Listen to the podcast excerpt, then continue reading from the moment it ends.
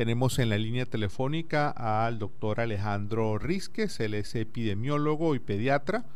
profesor en la Universidad Central de Venezuela y director del Centro de Vacunación de Venezuela. Muy buenas tardes, Alejandro. Le saluda Andrés Cañizales. Buenas tardes, Andrés. Muchas gracias por el contacto. Saludos a toda tu audiencia.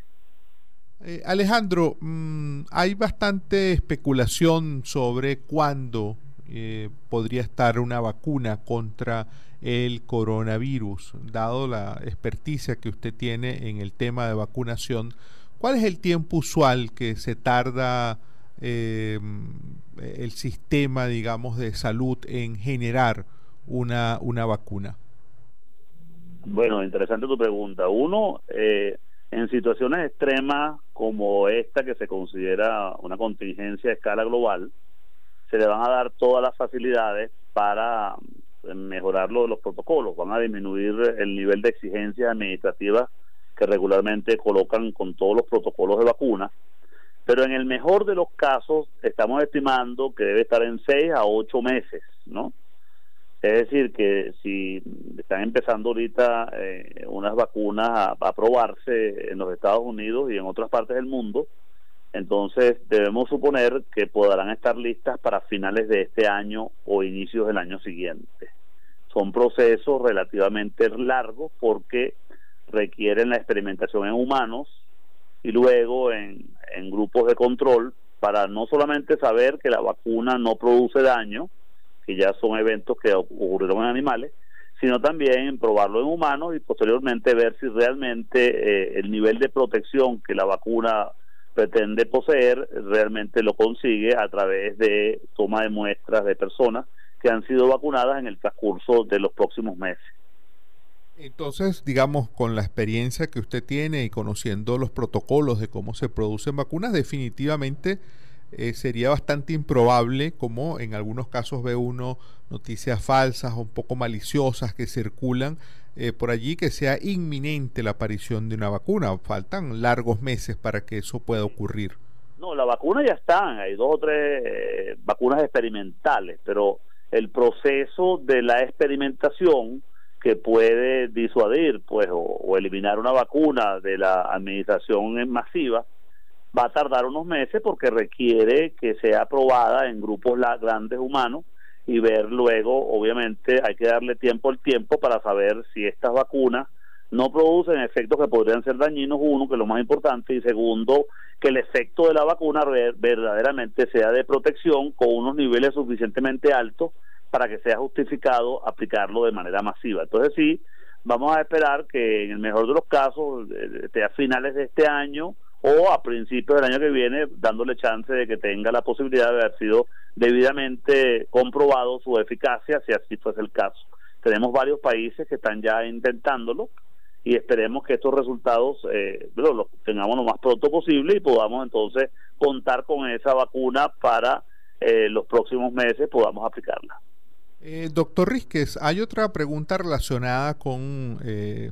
poco la, dinámica de cómo se vienen registrando el número de casos en Venezuela. Para muchas personas resultó llamativo que luego de que se empezase ya a difundir eh, los casos de coronavirus en Venezuela, hubiese un par de días en el cual no aumentase el número de personas infectadas. Desde su experiencia, eso como epidemiólogo, ¿eso es eh, normal? O puede haber, digamos, un subregistro y hay casos que no se están contabilizando? Bueno, podríamos tener varias explicaciones. Eh, las explicaciones más sencillas bueno, son las que el mismo gobierno ha, emitido, que es que el número de pruebas que tienen este, están distribuidas, son pocas y distribuidas en todo el país. Por lo tanto, es probable que estén esperando que lleguen las muestras de diferentes partes del país, porque tienes un solo instituto que las está practicando. Entonces ponte, ponte que las muestras que vienen de Mérida, las muestras que vienen de, Táchira, eh, mientras llegan a Caracas, se hace la prueba, van, van a tardar 24 o 48 horas. La segunda, la segunda posibilidad que también es muy real es que no estén probando a todo el mundo que va a acudir por fiebre, por malestar o por ah, tos, sino que van a agarrar probablemente solamente los hospitalizados. Y eso también va a disminuir de manera importante la toma de muestras yo tengo la fe y la esperanza de que con el nuevo anuncio que hizo la señora Delcy con respecto a que van a llegar, eh, o Jorge Rodríguez, no sé quién fue el que lo hizo exactamente, que van a traer 300 mil muestras de China. Entonces, en la próxima semana, en esta semana que está en curso, podamos entonces realmente poder conocer y mostrar a, Venezuela pues y las autoridades saber realmente qué es lo que está ocurriendo. Nos parece muy muy eh, cauteloso pues que debemos estar con respecto a que han aparecido muy pocas muestras y muy pocas positivas cuando vemos que en otros países similares al nuestro ya empiezan a aumentar el número de muestras. Fíjese que comentábamos antes de, conversar con usted, doctor Rizquez, que eh, se había anunciado la llegada de 300 mil kits de despistaje del coronavirus, eh, pero el día de ayer la señora Delcy Rodríguez confirmó que solamente ha ingresado 4 mil. ¿Eso le parece a usted una cifra mm, razonable para poder tener, mapear mejor la situación que tenemos en Venezuela con, con relación al virus?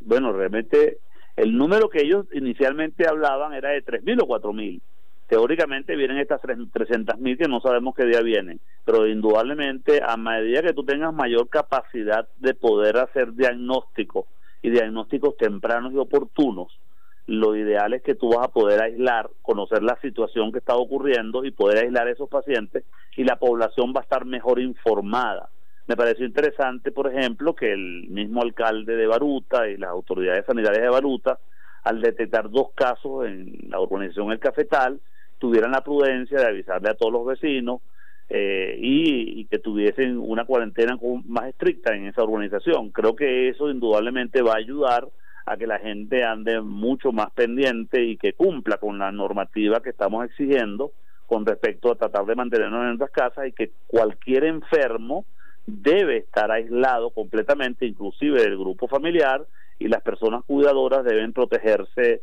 eh, muchísimo más para asegurarnos de que la transmisión se disminuya. Entonces, bueno, ojalá que estas muestras, que estas pruebas diagnósticas que dicen que vienen, realmente sean utilizadas de una manera mucho más amplia y podamos tener un mejor panorama con unas muestras y resultados que nos permitan saber cómo está ocurriendo la transmisión en Venezuela y podamos entonces realmente eh, eh, darle unas recomendaciones a las personas mucho más acertadas con la realidad. Creo que la recomendación de mantenerse las personas por arriba de 70 años, 60 años en sus casas más aislados es la recomendación ideal debemos seguir haciéndolas porque sabemos que este grupo de edad es el grupo que no solamente va a sufrir la infección, sino que el potencial por eh, ponerse más grave e incluso poder fallecer es muchísimo más elevado que las personas jóvenes, que parece ser el grupo de edad que, de acuerdo a las estadísticas que ha mostrado el gobierno, la mayoría han sido menores de 50 años y por lo tanto se considera una población, entre comillas, relativamente joven para sufrir la, los cuadros graves de la infección. Eh, sí, sin duda, en el caso de Venezuela, cuando se compara con las estadísticas, las tendencias que hay en otros países, pues hay algunas cosas que resultan llamativas. Una última pregunta, doctor Rizquez, en relación con que en Venezuela solamente una institución sea la que pueda de alguna manera corroborar si la persona está contagiada o no con el coronavirus. En otros países de América Latina o otros países que usted conozca, eh, ¿hay una descentralización de ese despistaje o está centralizado en una sola institución? No, está, está en una sola institución, pero los servicios de salud tienen capacidades para dar respuesta descentralizadamente. Es decir, cada uno de los estados, ¿verdad? Y cada uno, entre comillas, de los municipios donde ellos consideren que se está eh, aproximando más la potencialidad de la epidemia, deberían entonces contar con los kits diagnósticos para que tengan muchísimo más velocidad de respuesta y sean mucho más oportunas. Es decir, yo creo que todos los, los, 30 los 23 estados nacionales deberían contar con esos equipos y con cantidad suficiente de manera tal de que pudiéramos tener una pesquisa muchísimo más larga, bueno, unas pruebas confirmatorias muchísimo más, más rápida y podamos entonces actuar eh, de manera mucho más oportuna. Yo invito al gobierno a que Ojalá que estas 300.000 lleguen y se empiecen a distribuir a, escala nacional, que el ministerio puede mantener el, como órgano rector mantener el control de la información pero que deben entonces por favor sí pasarlo a todos los estados y que esa información sea publicada y todos podamos tener eh, la capacidad de poder saber y llevarle el pulso a esta epidemia es importantísimo la participación comunitaria, yo creo que dentro de las normas del ministerio también está incluida y la forma de mantener la participación comunitaria es mantener a, la, a la población bien informada y para eso la academia y las sociedades científicas hacemos el mayor de los esfuerzos para tratar de colaborar con todos los medios de comunicación, como lo hacen ustedes los periodistas y nosotros a través de nuestra información eh, técnica y académica intentamos fortalecer el sistema y darle mayor oportunidad a la gente de que se autoproteja y que proteja a los demás. Muchísimas gracias, doctor. Era el doctor Alejandro Rizquez, epidemiólogo, profesor de la UCB, la Universidad Central de Venezuela, y director del Centro de Vacunación de Venezuela.